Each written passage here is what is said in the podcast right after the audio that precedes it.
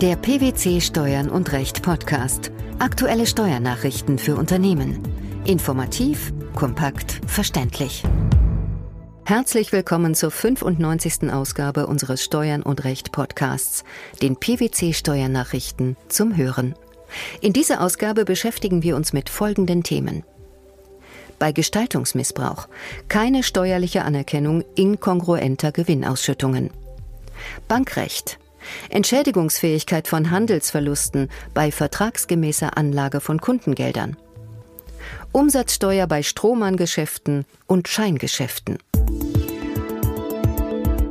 Während der Bundesfinanzhof eine von den Beteiligungsverhältnissen abweichende Gewinnverteilung auch dann anerkennt, wenn, Zitat, außersteuerliche Gründe für solche Maßnahmen nicht erkennbar sind, beharrt die Finanzverwaltung nach wie vor darauf, dass beachtliche und wirtschaftlich vernünftige außersteuerliche Gründe nachgewiesen werden. Das macht sie in einem Schreiben vom 13. Dezember 2013 deutlich. Worum geht es in dem Schreiben? Die Gewinnverteilung an die Anteilseigner erfolgt grundsätzlich entsprechend dem Verhältnis ihrer nominellen Beteiligung am Nennkapital. Davon abweichende sogenannte inkongruente oder disquotale Gewinnausschüttungen sind handelsrechtlich zulässig, wenn dies in der Satzung der Kapitalgesellschaft ausdrücklich festgelegt ist. Steuerlich gilt seit einem Urteil des Bundesfinanzhofes vom 19. August 1999 Folgendes von den Beteiligungsverhältnissen abweichende inkongruente Gewinnausschüttungen und inkongruente Wiedereinlagen sind steuerrechtlich anzuerkennen und stellen grundsätzlich auch dann keinen Gestaltungsmissbrauch dar, wenn andere als steuerliche Gründe für solche Maßnahmen nicht erkennbar sind. Die Finanzverwaltung wollte dieses Urteil ursprünglich über den entschiedenen Einzelfall hinaus nicht angewendet wissen weist jedoch nunmehr in seiner aktuellen Verlautbarung darauf hin, dass die abweichende Gewinnverteilung zunächst zivilrechtlich wirksam bestimmt sein muss, um steuerlich anerkannt werden zu können.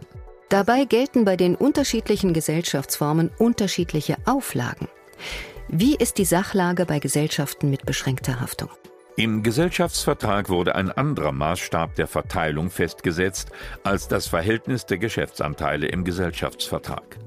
Um die Satzung zur Regelung einer ungleichen Gewinnverteilung nachträglich zu ändern, ist die Zustimmung aller beteiligten Gesellschafter erforderlich.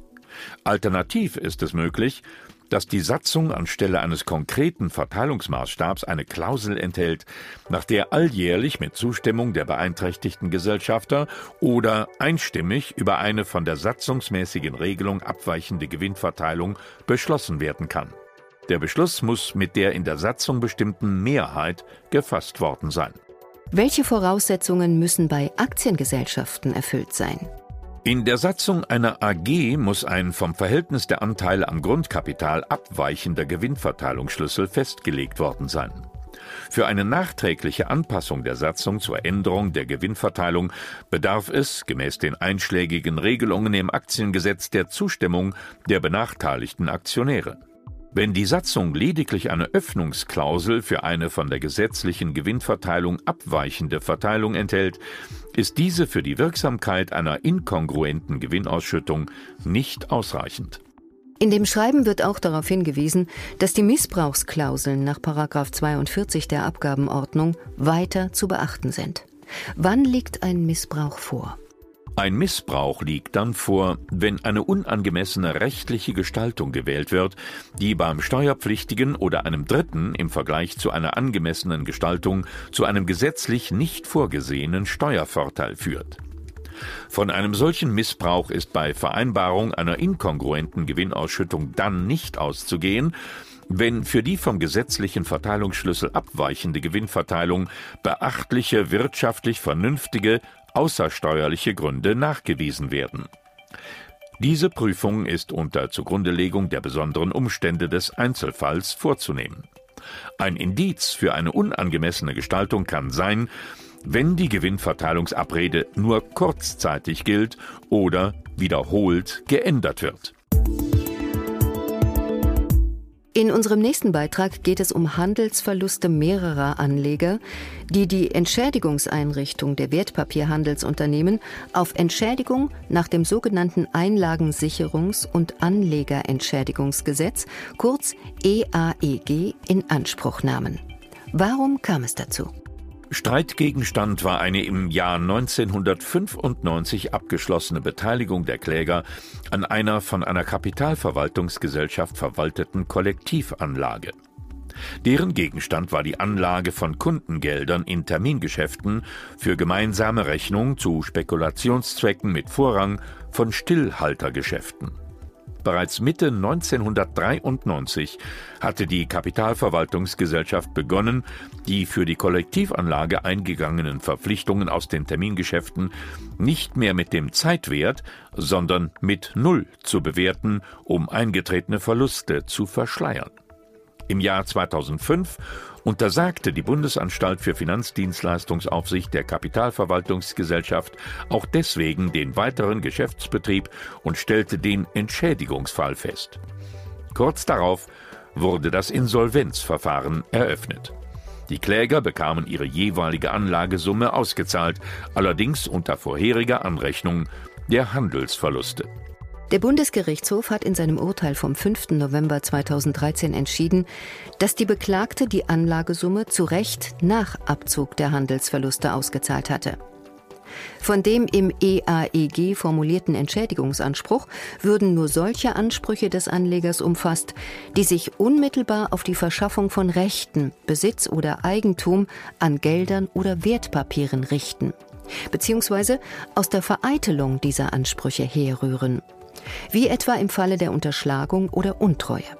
Hierunter falle insbesondere auch der Anspruch der Anleger auf Rückzahlung der eingezahlten Gelder gemäß den Regelungen im bürgerlichen Gesetzbuch. Der Schutzbereich dieser Anspruchsnormen umfasse jedoch nicht eine Entschädigung für die angerechneten Handelsverluste aufgrund einer fehlerhaften Anlagestrategie. Der Einwand der Kläger, bei Vertragsschluss über die Existenz von Handelsverlusten getäuscht worden zu sein, sei daher nach dem Grundsatz von Treu und Glauben zwar zivilrechtlich im Rahmen eines Rechtsstreits gegen die Kapitalverwaltungsgesellschaft zulässig, nicht jedoch im Rahmen des im EAEG geregelten Entschädigungsanspruchs. Das Finanzgericht Hamburg hat in einer rechtskräftigen Entscheidung die Grenze zwischen Strohmanngeschäften und bloßen Scheingeschäften dargestellt. Das Ergebnis schließt an die letzte höchstrichterliche Rechtsprechung vom November 2011 an. Welcher Sachverhalt lag vor? Der Fall betraf die Lieferung eines Sportwagens durch einen zwischengeschalteten Händler und die Frage, ob eine steuerfreie innergemeinschaftliche Lieferung erbracht wurde. Geklagt hatte eine GmbH, die mit Gebrauchtwagen handelt. Der Geschäftspartner der Klägerin, eine GmbH und Co. KG, war an sie herangetreten, weil ein ausländischer Kunde einen Sportwagen erwerben wollte, es ihr selbst aber aufgrund des Händlervertrages untersagt war, Fahrzeuge ins Ausland zu veräußern. Der Kunde beabsichtigte, den Kauf über eine österreichische Firma abzuwickeln, um den Wagen dann von dieser Firma leasen zu können. Aber auch die Zwischenschaltung einer ausländischen Leasingfirma war der GmbH und Co. KG, kurz KG, untersagt. Zur Vermeidung dieser Problematik wurde nun die Klägerin eingeschaltet, die die Rechnung erstellen sollte. Der Kunde trat nur mit der KG in Geschäftsbeziehung und leistete auch die Anzahlung dorthin. Die KG hatte der österreichischen Firma eine auf Blankobriefbogen gefertigte Rechnung der Klägerin über den Verkauf des Sportwagens übersandt. Im Frachtbrief wurde als Absender die KG genannt, als Empfänger die österreichische Firma und als Auslieferungsort Österreich. Der Kaufpreis wurde in bar auf ein Konto der Klägerin einbezahlt. Warum kam es in der Folge zum Streitfall? Die Veräußerung des Sportwagens an die österreichische Firma behandelte das Finanzamt nicht als steuerfreie innergemeinschaftliche Lieferung, sondern als steuerpflichtigen Umsatz, da es sich bei der österreichischen Firma um eine Scheinfirma handele und sie nicht der tatsächliche Abnehmer des Fahrzeugs gewesen ist. Der Geschäftsführer der Klägerin gab zu Protokoll, dass er bei der Veräußerung des Sportwagens in der Tat nichts weiter zu tun gehabt habe, als sein Bankkonto und den Firmennamen der Klägerin zur Verfügung zu stellen. Dafür erhielt er eine Provision. Das Auto selbst habe er nie gesehen.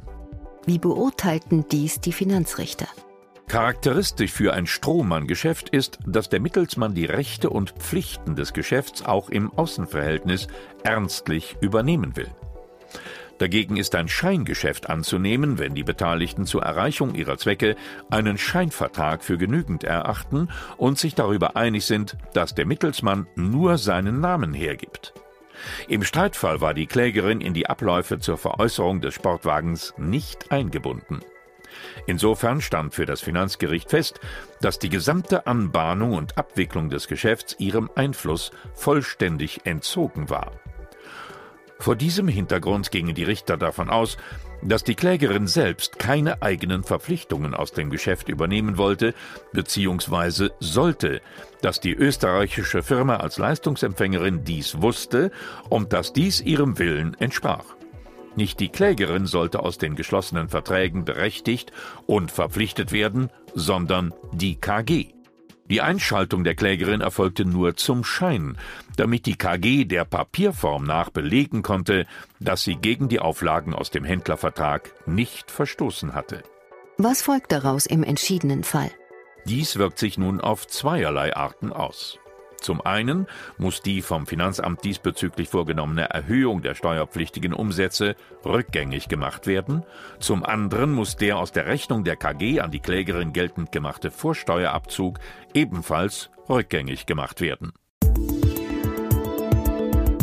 Die steuerliche Anerkennung inkongruenter Gewinnausschüttungen, die Entschädigungsfähigkeit von Handelsverlusten bei vertragsgemäßer Anlage von Kundengeldern sowie Umsatzsteuer bei Strohmanngeschäften und Scheingeschäften. Das waren die Themen der 95. Ausgabe unseres Steuern und Recht Podcasts, den PwC Steuernachrichten zum Hören.